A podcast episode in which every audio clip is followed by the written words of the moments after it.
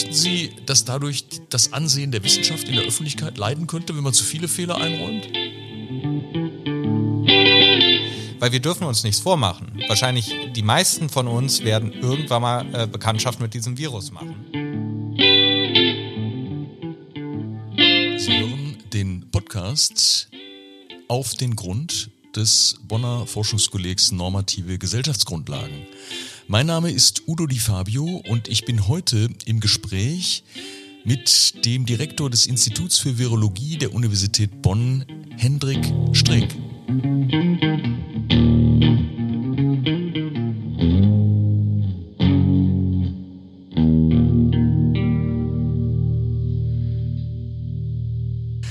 Ich begrüße Sie zum Podcast des Forschungskollegs Normative Gesellschaftsgrundlagen.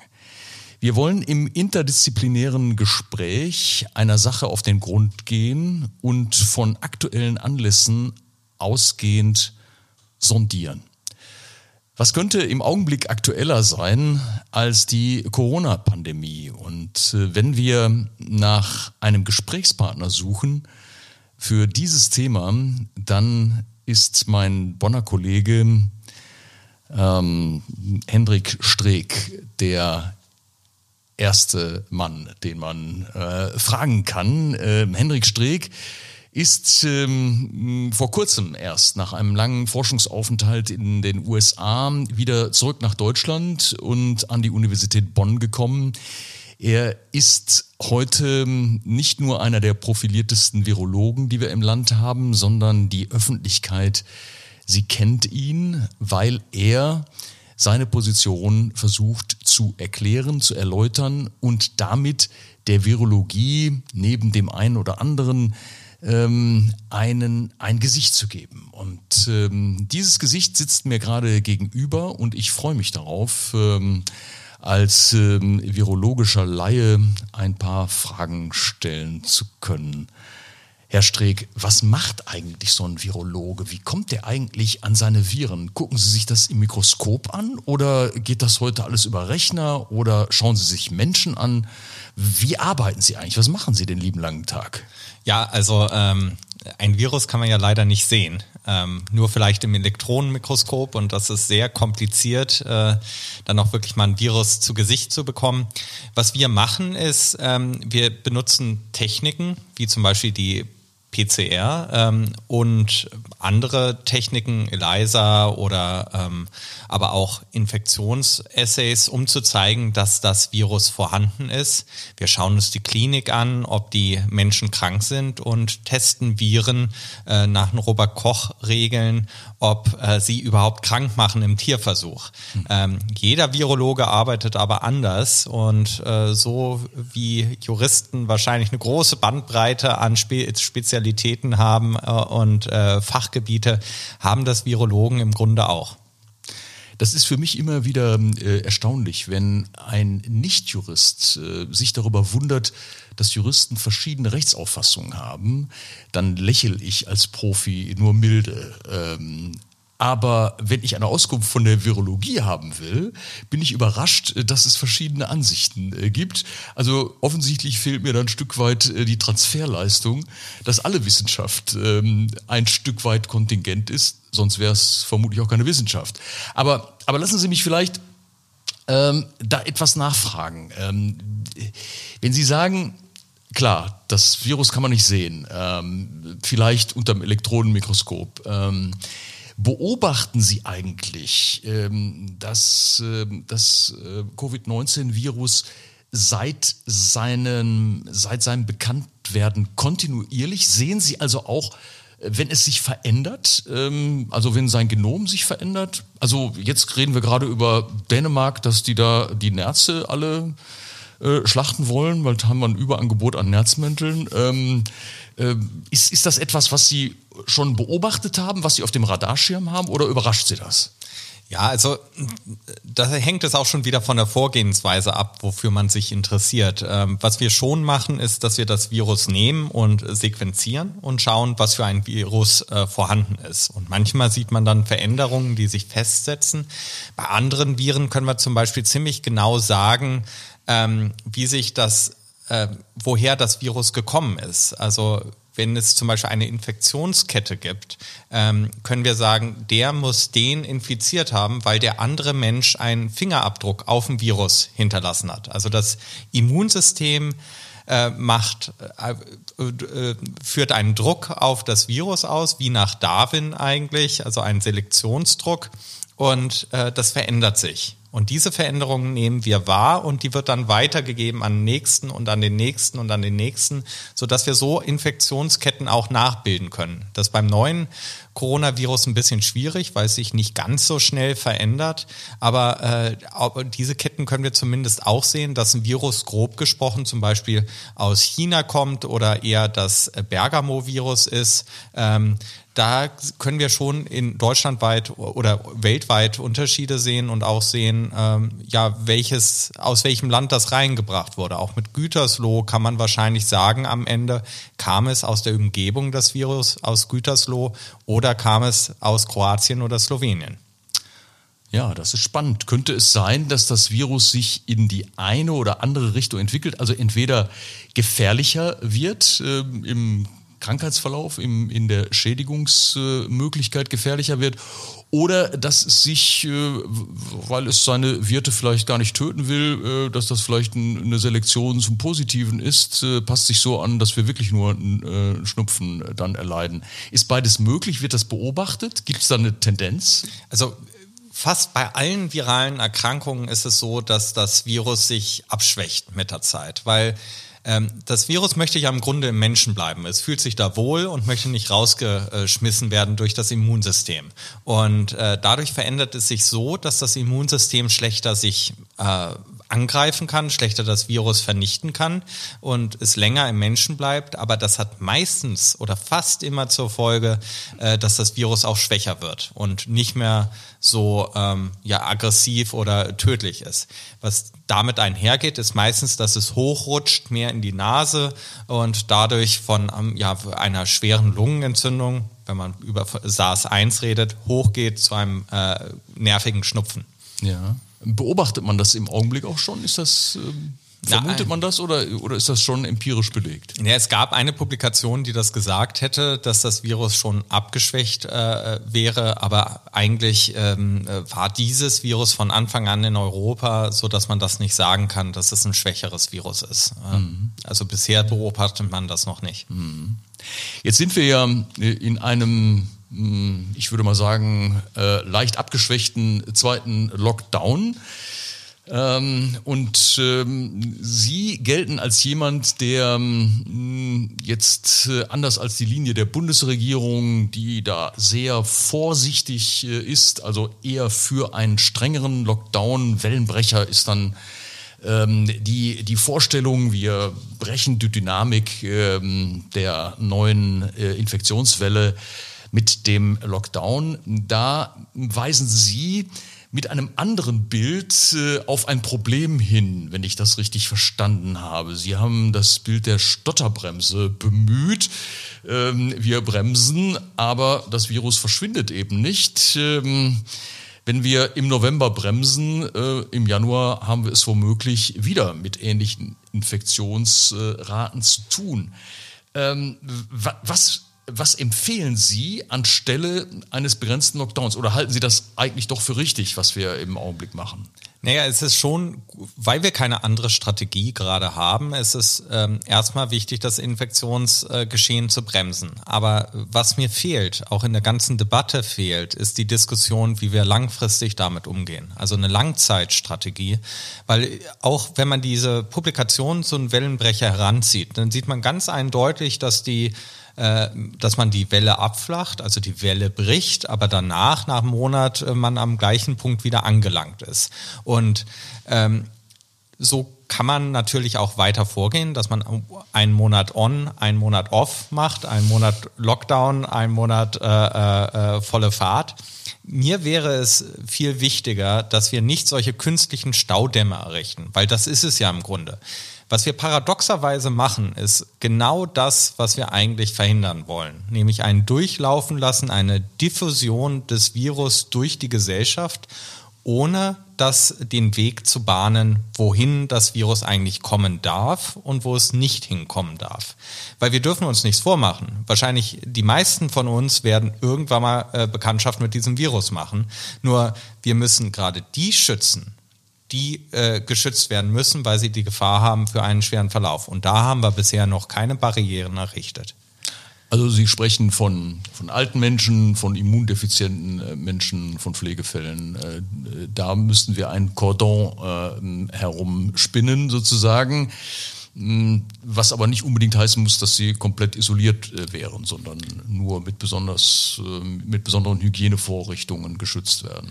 Ja, also ich habe ja natürlich auch nicht alle Ideen, äh, die es dafür gibt. Da gibt es bestimmt auch noch sehr viel bessere. Ähm, aber was man zum Beispiel machen kann, ist Schleusen errichten mit Antigen-Tests, dass man mit den Schnelltests eben zumindest die hochinfektiösen Leute, Besucher raushält, verpflichtende FFP2-Masken, also die stärkeren Schutzmasken, verpflichtend für alle Besucher oder die in die Zimmer von äh, Hochrisikopatienten äh, äh, reingehen. Man kann ähm, aber auch äh, Kranken- und Hauspersonal, also Pflegepersonal, Ärztepersonal oder äh, Reinigungspersonal, auch im Alten- und Pflegeheim, alle zwei äh, zweimal in der Woche mit mittels Pool-Testung testen, dass die auch keine Einträge bringen und, und, und. Und genauso kann man sich äh, für äh, die Risikogruppen, die zu Hause leben, also ähm, gar nicht im Kranken- oder oder Pflegeheim oder Altenheim sind, kann man sich auch ähm, Möglichkeiten überlegen, wie man die besser schützen kann. Dass sie zum Beispiel sich selber isolieren können, wenn sie wollen. Viele können das ja gar nicht, dass man äh, Einkaufshilfen, Nachbarschaftshilfen organisiert,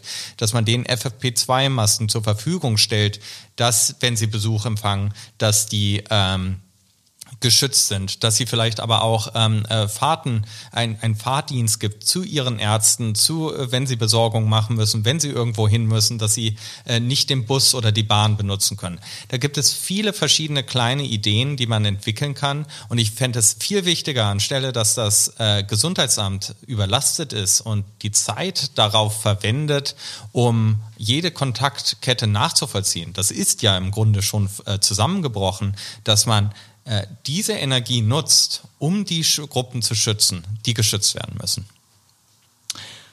Ja, da wird, glaube ich, tatsächlich ein, ein anderes Konzept sichtbar. Und zwar ein Konzept äh, gegenüber dem, was wir als Lockdown oder als Teil-Lockdown bezeichnen und Sie als Stotterbremse umschrieben haben. Ähm,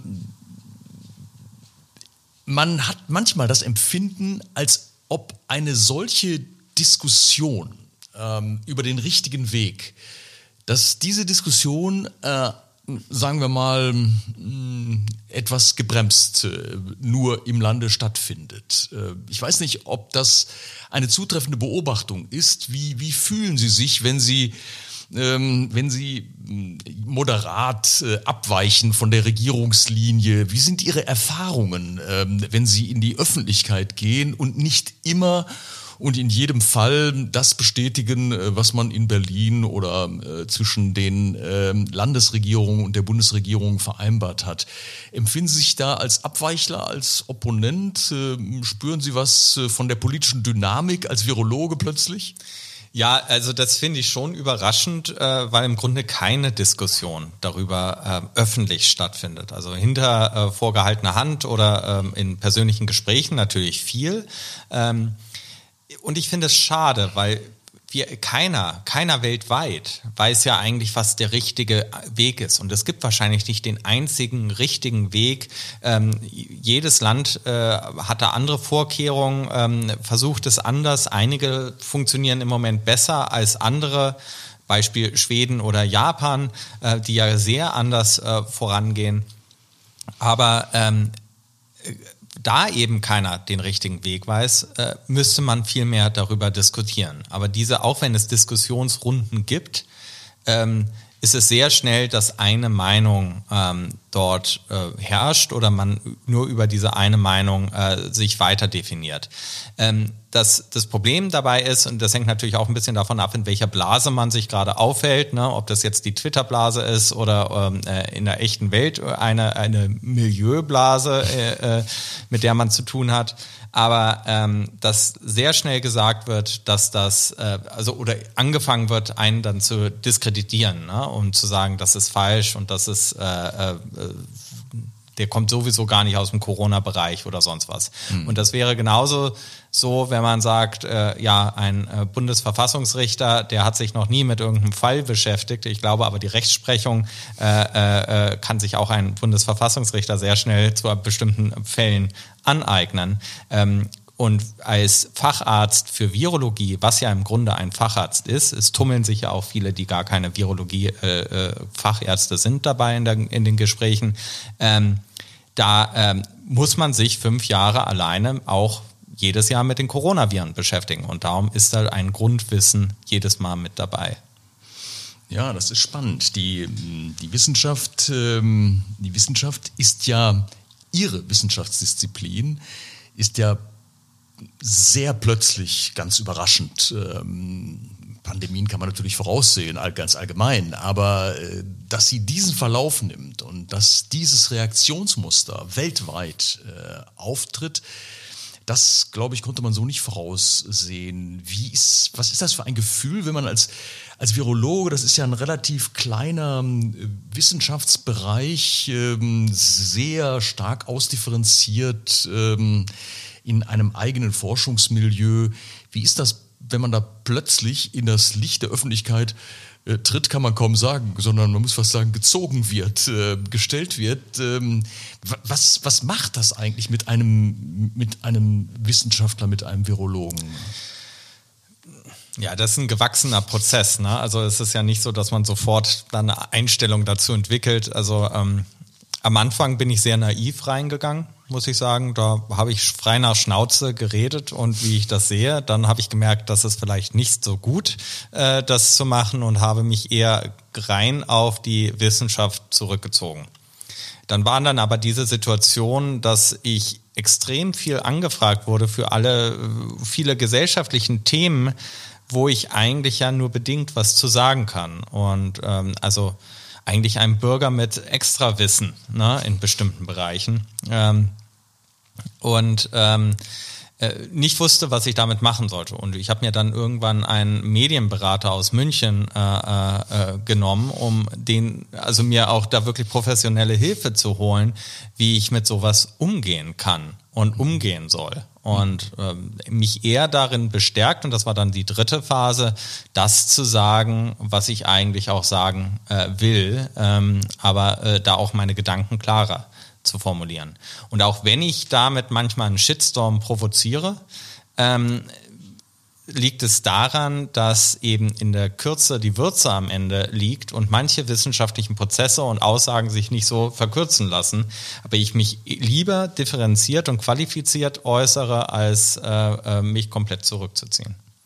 Ja, das ist eine der spannenden Beobachtungen, dass äh, eine Wissenschaft, die etwas zu sagen hat in einer konkreten äh, Situation, dass die dann auch eigentlich angeschlossen wird an den gesamten öffentlichen Diskurs, äh, weil sie zu einer Art ähm, Olymp der Ratgeber äh, werden. Und ähm, das Verfassungsrecht erlebt das auch manchmal. Man entscheidet irgendeine verfassungsrechtliche Frage und wird dann aber zum gesamten Schicksal der Gesellschaft äh, befragt. Äh, und manche glauben auch, man könnte das dann vom Verfassungsrecht aus alles äh, beurteilen. Und äh, plötzlich geht es den Virologen so. Ähm, Sie hatten mir im Vorgespräch gesagt, Sie seien auch irgendwie zur amerikanischen Präsidentschaftswahl oder zum amerikanischen Gesundheitswesen äh, befragt worden, obwohl Sie als Virologe mit dem Gesundheitswesen speziell in den USA in, in der Zeit ihres Forschungsaufenthalts äh, eigentlich gar nichts zu tun hatten. Äh, aber das ist vielleicht, das ist vielleicht etwas, ähm, etwas Typisches, ähm, wenn wir mit Wissenschaft umgehen. Sie haben auch in einem Interview jetzt zur Corona-Pandemie ähm, von Ihren Irrtümern gesprochen, wenn ich das richtig äh, gelesen habe. Und äh, sie haben sogar eine Reihe von Irrtümern aufgezählt und äh, das findet man als Wissenschaftler äh, gut und ehrlich. Ähm, fürchten Sie, dass dadurch das Ansehen der Wissenschaft in der Öffentlichkeit leiden könnte, wenn man zu viele Fehler einräumt? Ja, also wenn man nur Fehler einräumt, dann würde ich schon sagen, dass da leidet die Wissenschaft drunter. Aber ähm, ähm, das ist ja etwas, was alle oder viele Menschen jetzt lernen auch, dass Wissenschaft immer Wissen nur auf Zeit ist. Ähm, was der einen konkreten Fall war, zum Beispiel aus dem Januar, ähm, Ende Januar, wo ich gesagt habe, dass äh, ich das Virus nicht äh, schwerer einschätze oder gefährlicher einschätze als eine saisonale Grippe. Ähm, übrigens, viele der Kollegen haben das damals so eingeschätzt. Ähm, die dass das äh, ich wurde eines Besseren belehrt darin, dass ich eben mir genau die Infektionssterblichkeit in Heinsberg angeschaut habe und gesagt habe, nein, es ist gefährlicher als eine saisonale Grippe, im Grunde vier, fünfmal gefährlicher im Schnitt. Ähm, aber ähm, ich finde es als Wissenschaftler auch wichtig, dass man sagt, ich habe mich da geirrt und nicht sagen, ich habe immer recht, weil kein Wissenschaftler hat immer recht und man wird am Ende, glaube ich, auch glaubwürdiger, wenn man sagt oder zugeben kann, wo man sich geirrt hat. Eine letzte Frage, äh, Herr Strick. Ähm, wann sind wir aus diesem Schlamassel raus? Äh, wann ist entweder Durchseuchung eingetreten oder die Katharsis des Impfstoffs? Ähm, ich weiß nicht. Wo, wo ist äh, eigentlich äh, der Ausweg? Wir haben ja zwei Schlamassel in meinen Augen. Aber ähm, das ich denke, das äh, neue Coronavirus wird uns ein Leben lang begleiten. Wir haben erst einmal in unserem Leben geschafft, ein Virus auszurotten. Das waren die Pocken. Ähm, äh, Einige wissen vielleicht noch, dass man im äh, Kaiserreich sogar eine Impfpflicht gegen Pocken hatte und wir haben über 100 Jahre äh, versucht, die Pocken auszurotten, was dann gelungen ist. Ähm, der zweite Impfstoff für die, die im Rotary, äh, Virus äh, für die, die im Rotary sind, ähm, ist Polio, was seit Jahren eine große Kraftanstrengung ist, Polio aus zu rotten. Ähm, da sind wir wahrscheinlich durch Covid-19 jetzt fünf Jahre im Schnitt zurückgeworfen worden, weil 80 Millionen Kinder weltweit nicht geimpft wurden dieses Jahr. Ähm, so dass da merkt man aber auch schon wieder, wie schwierig es ist, einen Erreger auszurotten. Was ich damit sagen will, das neue Coronavirus wird da bleiben. Äh, es wird wahrscheinlich eines der typischen endemischen grippalen Infekte sein, die uns immer im Herbst und Winter plagen. Ähm, die Frage ist, wie man damit umgeht. Und das ist, glaube ich, das zweite Problem, das zweite Schlamassel, wo wir drin äh, sind, weil wir enorm viel Informationsbedarf äh, über das neue Coronavirus haben und sehen. Und in dieser Infodemie, die da äh, nebenbei läuft, es natürlich schwierig ist für die Gesellschaft, das Augenmerk von einem Virus auf was anderes zu lenken. Und das kommt wahrscheinlich irgendwann mit einer Souveränität. Ähm, es kann auch sein, dass wir einen Impfstoff haben, natürlich mit einer gewissen Effektivität, der einen gewissen Schutz äh, gibt und dass dadurch aber auch die Aufmerksamkeit davon abgelenkt wird. Viel wichtiger wäre aber in meinen Augen daran zu arbeiten, dass wir Wege finden mit einer Langzeitstrategie, wie wir damit umgehen und auch damit eine Souveränität erlangen, weil ähm, nur zu hoffen, dass irgendwann ein zusätzlicher Schutz dazu kommt, kann sein, muss aber nicht sein und darum äh, plädiere ich eher für einen Plan B, als nur auf den Plan A zu schauen. Vielen Dank. Die Ungewissheit der Wissenschaft, äh, die bleibt. Ähm, wir werden nicht befreit, äh, auch in unserer Vorstellung, ähm, wie geht etwas aus, äh, wo ist das Happy End. Wir sind nicht ähm, in Hollywood. Ähm, wir werden lernen müssen, damit umzugehen. Das ist äh, nicht nur eine günstige Botschaft, aber vermutlich eine ehrliche. Herr Streeck, ich danke für dieses Gespräch. Wunderbar, vielen Dank. Das war ein Beitrag unseres Formats Auf den Grund. Wissenschaft im Gespräch. In zweiwöchigem Turnus möchten wir aktuelle Themen zum Anlass nehmen, wissenschaftlich zu sondieren was hinter dem Offensichtlichen steckt. Wenn Ihnen der Podcast gefallen hat, teilen Sie ihn oder verfassen Sie einen Kommentar. Kommentare, die uns anregen, Themen weiter zu verfolgen oder Neues aufzugreifen. Vielen Dank fürs Zuhören.